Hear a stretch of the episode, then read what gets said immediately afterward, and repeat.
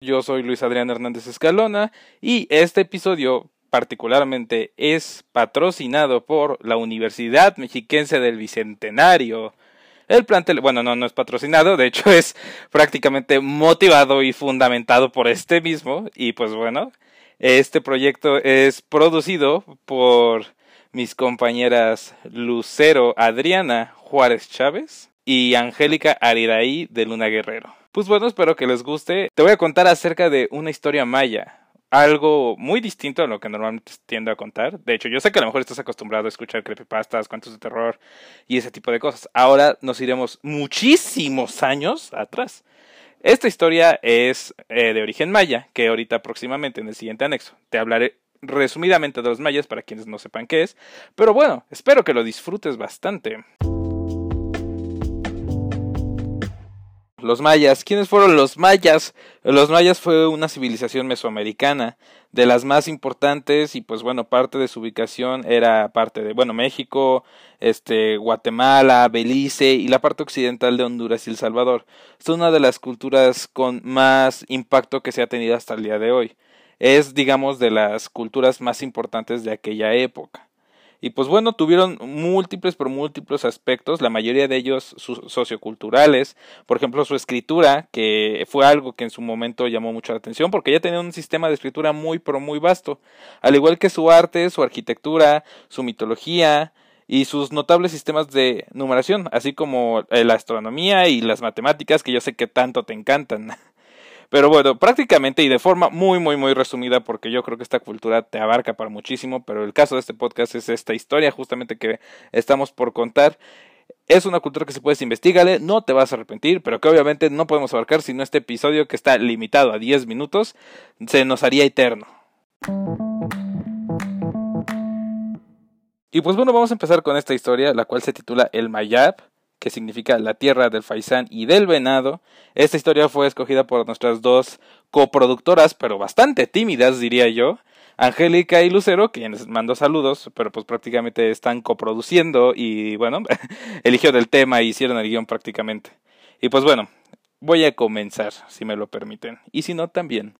Hace mucho, pero mucho tiempo, el señor Itzamna decidió crear una tierra que fuera tan hermosa que todo aquel que la conociera quisiese vivir ahí.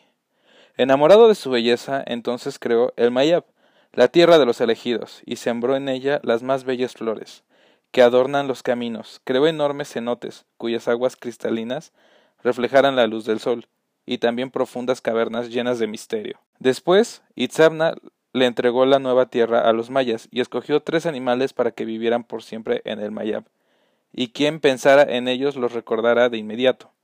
Los elegidos por Itzamna fueron el faisán, el venado y la serpiente de cascabel. Los mayas vivieron felices y se encargaron de construir palacios y ciudades de piedra, mientras los animales que escogió Itzamna no se cansaban de recorrer el mayab. El faisán volaba hasta los árboles más altos, y su grito era tan poderoso que podía escucharle todos los habitantes de esa tierra. El venado corría ligero como el viento, y la serpiente movía sus cascabeles para producir música a su paso. Así era la vida en el Mayab, hasta que un día los Chilam, o sea, los adivinos mayas, vieron en el futuro algo que les causó gran tristeza. Entonces llamaron a todos los habitantes para anunciar lo siguiente. Tenemos que dar noticias que les causarán mucha pena. Pronto nos invadirán hombres, venidos de muy lejos, traerán armas y pelearán contra nosotros, para quitarnos nuestra tierra. Tal vez no podamos defender el Mayab y lo perderemos. Al oír las palabras de los Chilam, el faisán huyó de inmediato a la selva y se escondió entre las hierbas, pues prefirió dejar de volar para que los invasores no lo encontraran. Cuando el venado supo que perdería su tierra, sintió una gran tristeza. Entonces lloró tanto que sus lágrimas formaron muchas aguadas. A partir de ese momento el venado le quedaron los ojos muy húmedos, como si estuviera triste siempre. Sin duda quien más se enojó al saber de la conquista fue la serpiente de cascabel.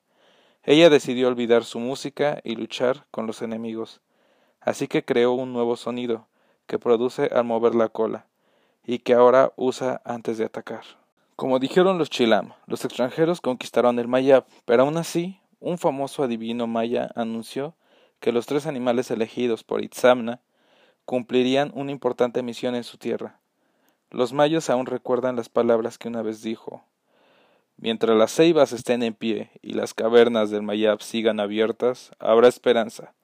Llegará el día en que recobremos nuestra tierra. Entonces los mayas deberán reunirse y combatir. Sabrán que la fecha ha llegado, cuando reciban tres señales. La primera será del faisán, quien volará sobre los árboles más altos, y su sombra podrá verse en todo el Mayab. La segunda señal la traerá el venado, pues atravesará esta tierra de un solo salto.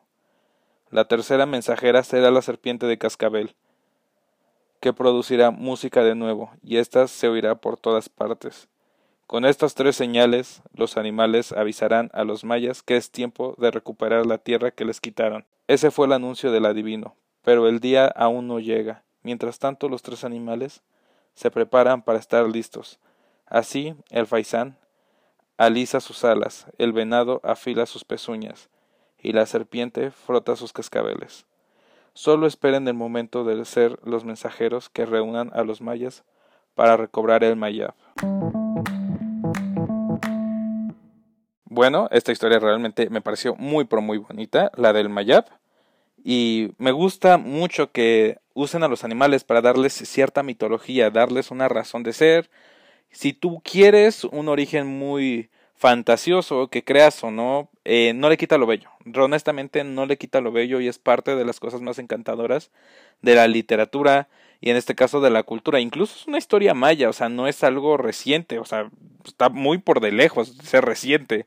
Digo, no es algo que haya escrito Edgar Allan Poe, no es algo que haya escrito Oscar Wilde, no es algo que haya escrito Shakespeare, no es algo que haya escrito John Green, que es más contemporáneo, es algo muy pero muy antiguo, una historia que se ha ido generando de tradición en tradición. No es como que lo hayan publicado en un libro y se haya vendido, sea un bestseller. Es algo muy del folclore de México y yo creo que es de las grandes maravillas que tiene tanto la cultura mexicana.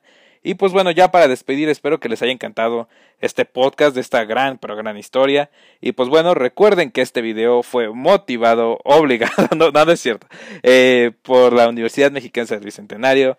Y pues bueno, por parte de mí, su servidor, Luis Adrián Hernández Escalona, y de mis compañeras Lucero Adriana Juárez Chávez y de Angélica Redaí de Luna Guerrero. Les mandamos un gran saludo y espero que se hayan pasado chido. Bye.